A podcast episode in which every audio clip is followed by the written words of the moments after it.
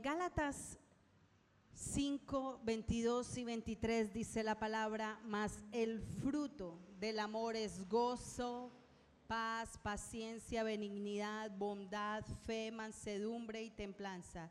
Contra tales cosas no hay ley. Hoy nos toca hablar del fruto de la benignidad y la bondad desde el perdón. Ya hemos aprendido por parte de nuestro pastor que tenemos que tener amor, como el amor que tuvo Cristo por cada uno de nosotros. Si tú tienes amor, entonces tienes gozo. Ya entendimos que el gozo no es alegría, felicidad, sino tener esa tranquilidad dentro del espíritu. Podemos tener paz. Aprendimos hace ocho días la paciencia. ¿Cuántos estuvieran en la enseñanza de la paciencia? Una bendición. Pero hoy vamos a ver la benignidad y la bondad desde el perdón. Sabemos que cada fruto va llevando el uno y al otro, pero vamos a llegar directamente entonces hoy a la benignidad y la bondad. ¿Qué es benignidad? Muchos se pueden preguntar eso, ¿qué es? ¿Qué es benignidad? Benignidad se refiere al valor de algo. Es considerado algo bueno en su propia esencia. Dentro de el latín se derivan dos vocablos de benignus, donde dice bene, que significa bueno, y genus, que significa nacido, o sea que el que es benigno es concebido o creado para hacer el bien. Eso es benignidad como tal. Es concebido y creado para hacer el bien. El significado bíblico de benignidad como tal está íntimamente relacionado con la bondad. Por eso relacionamos los dos frutos el día de hoy, benignidad y bondad, ya que ellos dos están íntimamente relacionados. Pero también está relacionado con los valores que podemos imitar, como ser buenos, generosos, tener paciencia y cuando tú eres bueno y generoso y ya tienes amor y tienes gozo y tienes paz y tienes paciencia, quiere decir que ya tienes la capacidad de poder perdonar porque eres una persona totalmente buena. En el término bíblico como tal es una persona que con el bien en su corazón obra en consecuencia. ¿Esto qué quiere decir? Que en su corazón ya es bueno como tal, ¿cómo va a obrar Él? De bien en bien y no en mal. Él no va a llamar las cosas buenas malas ni las malas buenas. Una persona que es benigna sabe lo que es correcto, lo que es bueno, escucha la voz del Espíritu Santo, se deja orientar por Él y va a seguir un camino recto, una senda que es la que el Señor nos enseña que debemos andar y cómo debemos de caminar. Entonces una persona buena siempre va a actuar en su corazón teniendo una consecuencia como tal. Como les dije, la bondad está ligada a la benignidad y es una característica de personas como tal buenas. El que es bueno es bondadoso. Amén. Yo creo, el que es bueno es bondadoso. Y esto es una tendencia natural que tenemos cada uno de nosotros por ser hijos de Dios. Por creer que el Espíritu Santo está en medio de ti, que Él derramó un fruto en ti entonces si eres bueno, eres bondadoso. Y si eres bondadoso, tienes la capacidad de perdonar. Porque eres una persona totalmente buena. No vas a albergar rencor ni odio en tu corazón. Eres una persona que tiene la capacidad de poder decir me equivoqué. Que tiene la capacidad de decir mi esposo, mi esposa, mis hijos se equivocaron pero no lo juzga, no lo condena, porque es benigno, es bueno, es bondadoso y va a poder alentarlo y perdonarlo para poderlo levantar. Para poder decir, así como yo caí, Dios tuvo misericordia de mí y de lo más vil y menospreciado sacó de lodo cenagoso una pequeña para que pudiera llevar la palabra y enseñarte esto. Esto lo puede hacer contigo y lo puede hacer con tu generación venidera. Porque ese es Dios. Él no te juzga. Él no te daña. Él es benigno, Él ya es bueno, esa es su esencia. Y eso Él lo quiere que tú tengas esa esencia y ese fruto activo dentro de ti. Que tú tengas la capacidad de poder decir, te perdono, perdóname. Pero tenemos muchas, muchas eh, conceptos preconcebidos de lo que es perdón. Y muchas veces las frases más corrientes y más comunes que cada uno de nosotros dice es, perdonar, ¿qué tal? Ay, yo perdono pero no olvido. O cosas como, ¿y qué soluciono yo con eso? Con que perdone, a ver, ¿qué puede pasar después de ahí? Después de lo que me hizo, jamás. O decir, eso es imperdonable. Imperdonable estabas tú antes de la cruz. Y si Cristo murió por ti, para que tú fueses perdonado, ¿quién eres tú para no poder perdonar a tu hermano? Eso sí es imperdonable. Entonces, ¿quiénes somos cada uno de nosotros para juzgar a nuestro cónyuge? Para juzgar a nuestros hijos como familia. Te hayan hecho lo que te hayan hecho. Te hayan dicho lo que te hayan dicho. ¿Quién eres tú para poder decir, no lo perdono jamás? Es que me fue infiel.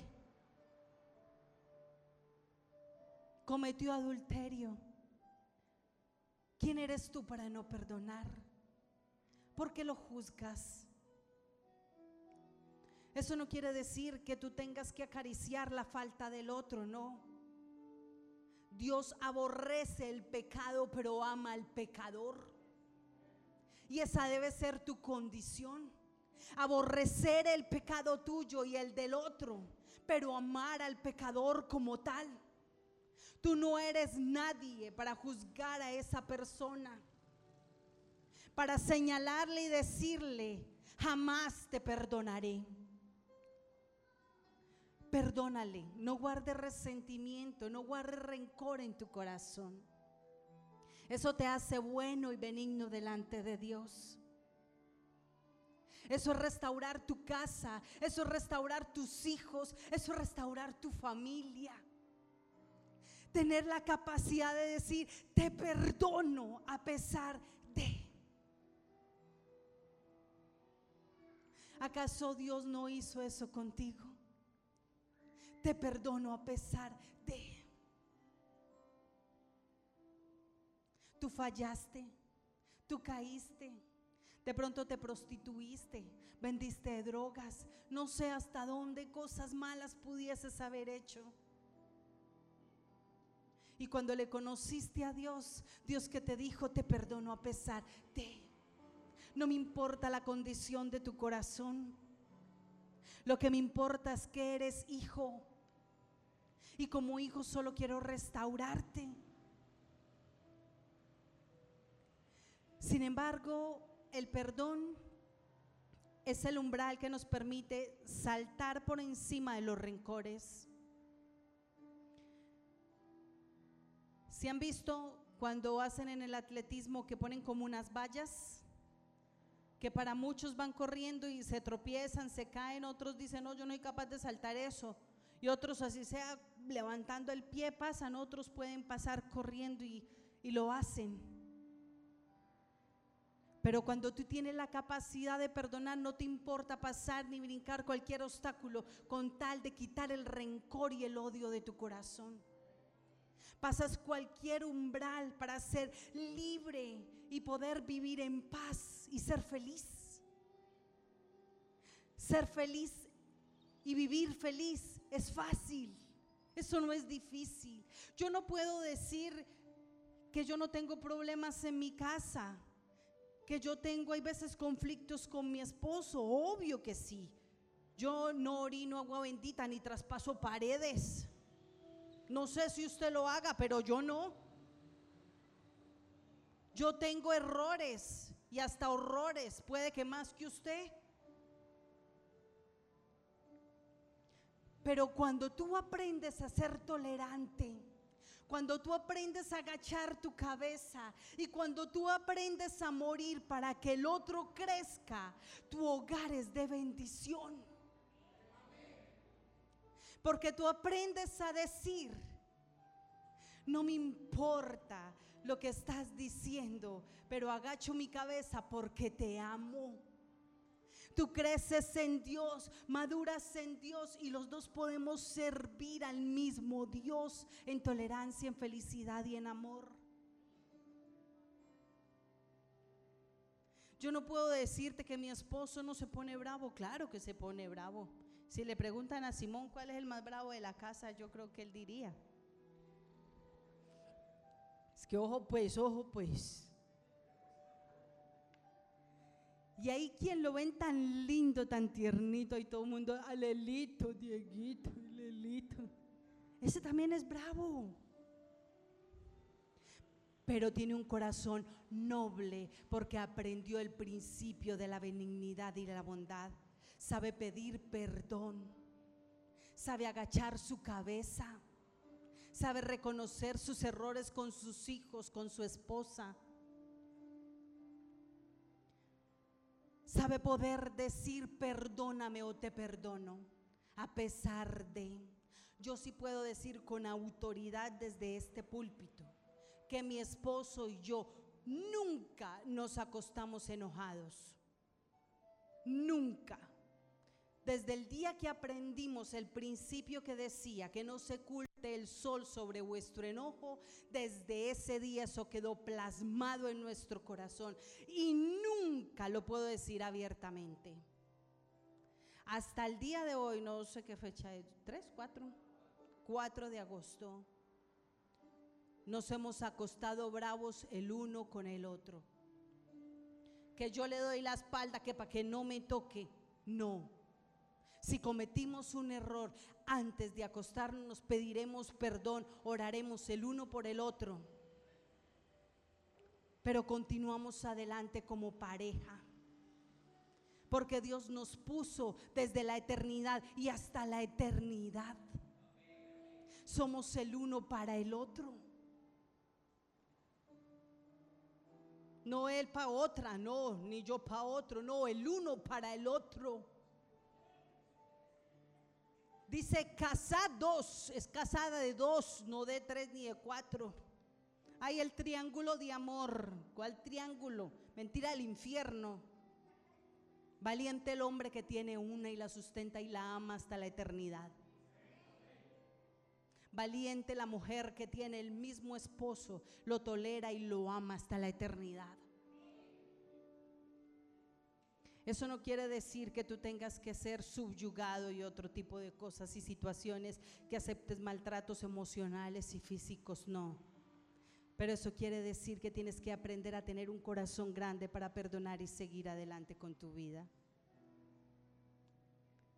Es mejor elegir estar en paz que tener la razón. Cuando tú tienes un niño de 4 o 5 años que juega con otro, él pelea con el amiguito porque le quitó el carro. Y dice, no vuelvo a jugar contigo. Te odio. No me prestaste tu carro. ¿Y cuánto creen que dura el juego? A los 10 minutos están jugando con otro carro. Se les olvida por lo que estaban peleando. Y hay papás que somos tan ignorantes que nos ponemos bravos porque los niños pelearon. Y terminan es los papás y los muchachitos felices. ¿Es así o no es así? A mí me pasó cuando tuve mis hijos pequeños. Si un niño tiene la capacidad de perdonar y de olvidar, ¿por qué entonces tú tienes que seguir cargando, perdón lo que te voy a decir, un vómito en la cartera toda tu vida? Si tú abres tu bolso y te huele a vómito, ¿tú crees que eso qué te da? Pues ganas de vomitar más.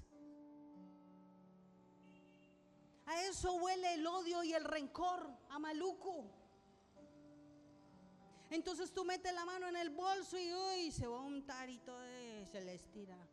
Y ustedes dirán, cochina, así es el rencor y el odio. ¿Por qué cargar un vómito toda tu vida? Ese vómito se empieza a impregnar no solo en la cartera, sino en ti, ya donde tú vayas, ya hueles maluco. La condición de tu corazón debe ser una condición que imite el amor de Dios. Esa debe ser tu condición como hijo para poder perdonar y ser bendecido. En el Salmo 32 dice la palabra de Dios.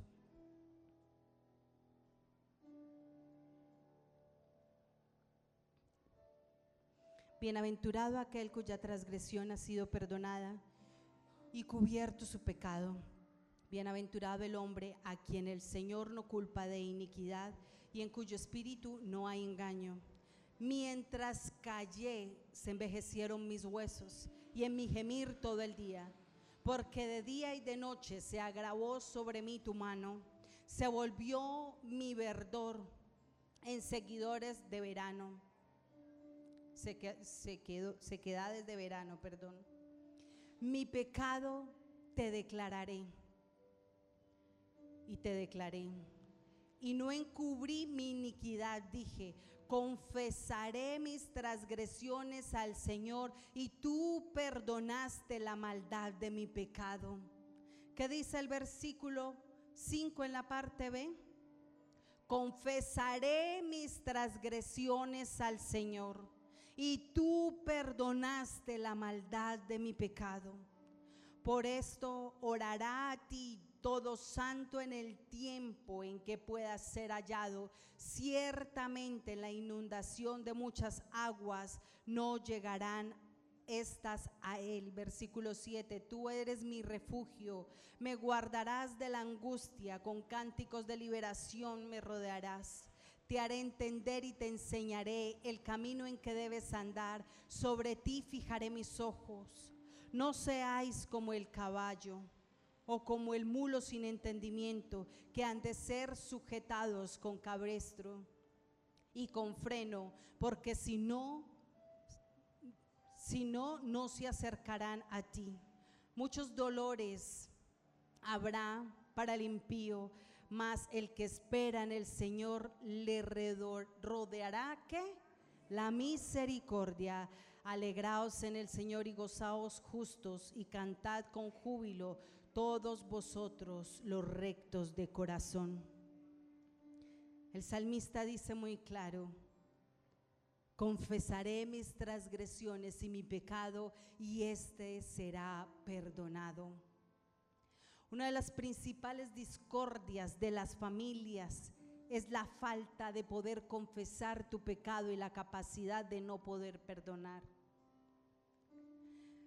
Perdonar y perdón como tal es olvidar la culpa del culpable. Repítelo, olvidar la culpa del culpable. Cuando tú tienes una deuda con un banco, tú la pagas, el banco vuelve y te cobra. Te vuelve a cobrar la cuota que ya pagaste solo por un error en el sistema y si tú tienes el recibo, vas y hablas y se borra. Pero te volvería a cobrar.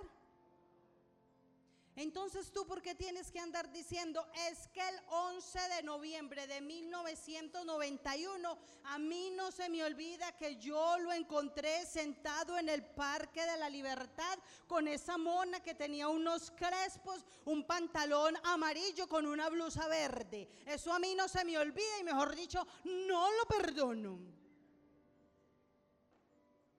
Una cosa de hace 20 años. Cuando tú decides perdonar, es olvidar la culpa del culpable. Perdón y punto, se acabó. Porque tienes que seguir trayendo tu pasado al presente. Ya perdonaste, perdón y punto, se acabó. No más. ¿Por qué tendrías que pedir perdón por la misma cosa 20 años después? Ya pediste perdón hace 20 años. ¿Por qué tendrían que volverte a cobrar tu deuda? ¿Acaso Jesús tiene que volver a venir a morir por lo que tú hiciste ayer? Él perdonó tus pecados pasados, presentes y futuros. Entonces, ¿quién eres tú para no perdonarlo de hace 20 años? Si ya perdonaste, fue hecho y olvidado. En el Salmo 32 es muy claro, donde dice que si tú perdonas seremos doblemente felices, bienaventurados, dice. Tenemos que comprender que uno ya hizo la obra por ti y por mí. Y fue morir en la cruz del Calvario para que tú y yo fuésemos perdonados. En primera de Juan 4:10 dice, en esto consiste el amor no en que nosotros hayamos amado a Dios, sino en que Él nos envió a su Hijo, que fuera ofrecido como sacrificio por el perdón de nuestros pecados. Él ya lo hizo, ya perdonó. En Filipenses 3, 13, 14 dice, hermanos, yo mismo no pretendo haberlo ya alcanzado, pero una cosa hago olvidando ciertamente lo que queda atrás y extendiéndome a lo que está delante. Prosigo a la meta, al premio supremo del llamamiento de Dios en Cristo Jesús. El sinónimo de perdón es olvido.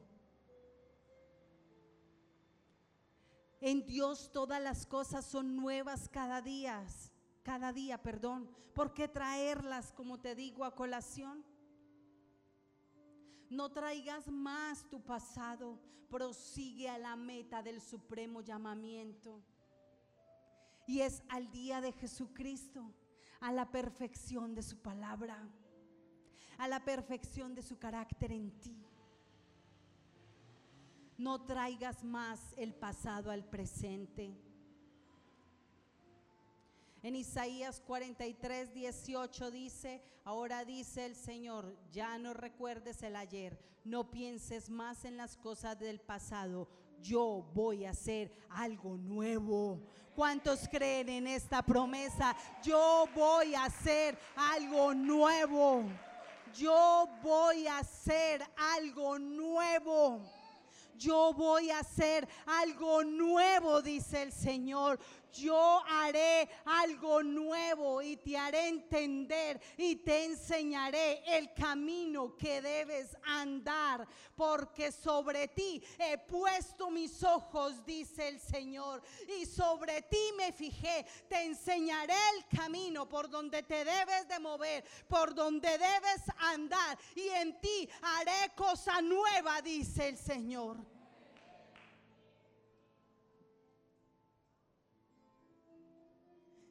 Olvida el pasado. Él hará cosas nuevas en ti cada día. Lo pasado queda atrás.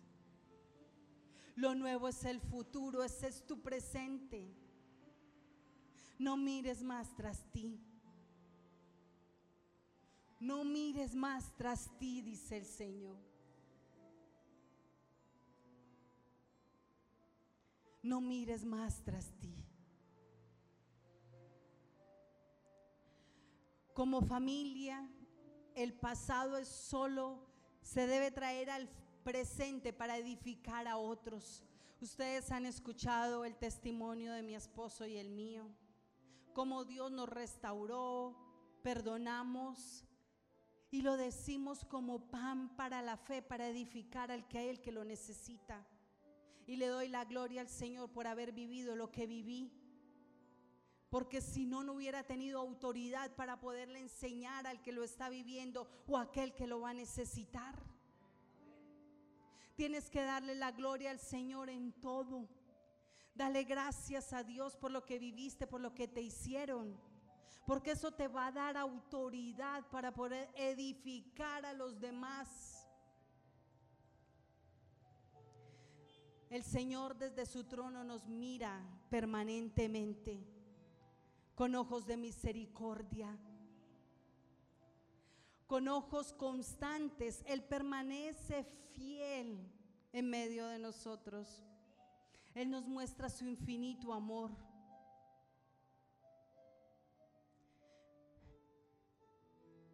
Dios es fiel y misericordioso. No es casualidad que tú estés hoy aquí, me dice el Señor. He traído para recordarte que fui yo quien te creó. Fui yo quien te levantó. Fui yo quien te perdonó, mi pequeña, dice Dios. Es tiempo de perdonarme, dice el Señor. Es tiempo de tu restauración. Y te mostraré, dice Dios, las cosas grandes que tengo para ti. Es tiempo de perdonarme, dice el Señor, porque yo ya te perdoné. En Dios las cosas son nuevas cada día. Si tú no perdonas, Él no podrá perdonarte. En Mateo 6, 14, 15 dice, porque si perdonáis a los hombres sus ofensas, os perdonará también a vosotros vuestro Padre Celestial. Mas si no perdonáis a los hombres sus ofensas, tampoco vuestro Padre os perdonará vuestras ofensas. ¿Qué consecuencias entonces podemos tener si no perdonamos? nos enfermaremos, nuestro cuerpo, nuestra mente, tendremos amargura. Y eso cómo se refleja en las actitudes de tu corazón, cómo se puede reflejar, cómo te manifiestas, eres bravo, amargado, haciendo mala clara todo el tiempo, todo te molesta. Esa es la amargura de tu corazón por falta de perdón. Entonces, ¿cómo nos podemos acercar a Dios para alcanzar el perdón? En la presencia de Dios, cuando tú te humillas ante Él, Él sanará tu tierra. Entonces ponte a cuentas con Dios. Arrepiéntete. Dile, Señor, perdóname por lo que hice. Ayer eran las 4 de la mañana, 4 y 30. Y tuve un sueño que estaba en la iglesia y que yo me paré a enseñar esta palabra y que no la había preparado y que el computador yo lo abría y nada me salía y que yo no era capaz de hablar. Y yo le decía a la gente, eh, entonces si se humillara mi pueblo para que la gente continuara hablando porque yo no sabía qué decir. Y yo le dije, Señor, ¿qué es esto? que yo por dentro decía, Padre, ¿yo cómo voy a pararme ahí a decir nada? Y el Señor me dijo, porque le dirás esto a mi pueblo. Segunda de Crónicas 7:14. Si se humillare mi pueblo, sobre el cual mi nombre es invocado y oraren y buscaren mi rostro y se convirtieren de sus malos caminos, entonces entonces yo oiré desde los cielos, perdonaré sus pecados y sanaré su tierra. Yo creo en esta promesa. El Señor hoy sana tu casa, sana esta tierra, sana tus hijos, sana tu matrimonio, porque Él lo ha prometido y Él ha dicho que si tú te arrepientes, si tú te humillas, Él sanará toda tu casa y los hijos de tus hijos le servirán al Señor y tu cónyuge le servirá al Señor, porque yo y mi casa le serviremos.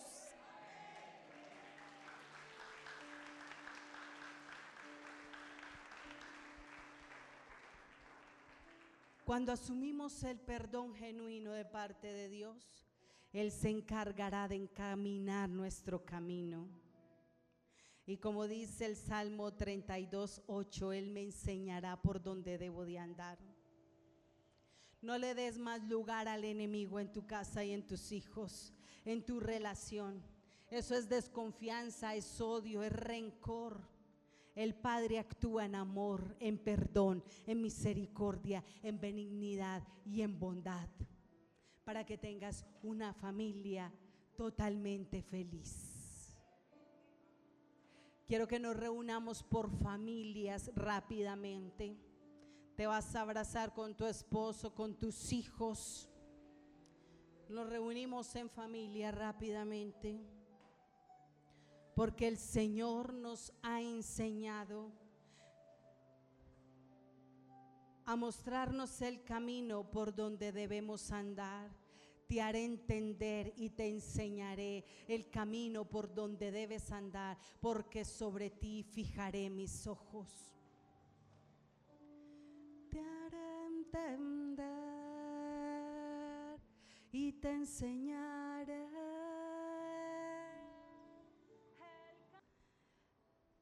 te haré entender y te enseñaré el camino por donde debes andar. Abraza ahí a tu familia y pídele perdón. Ministerio de Alabanza, por favor.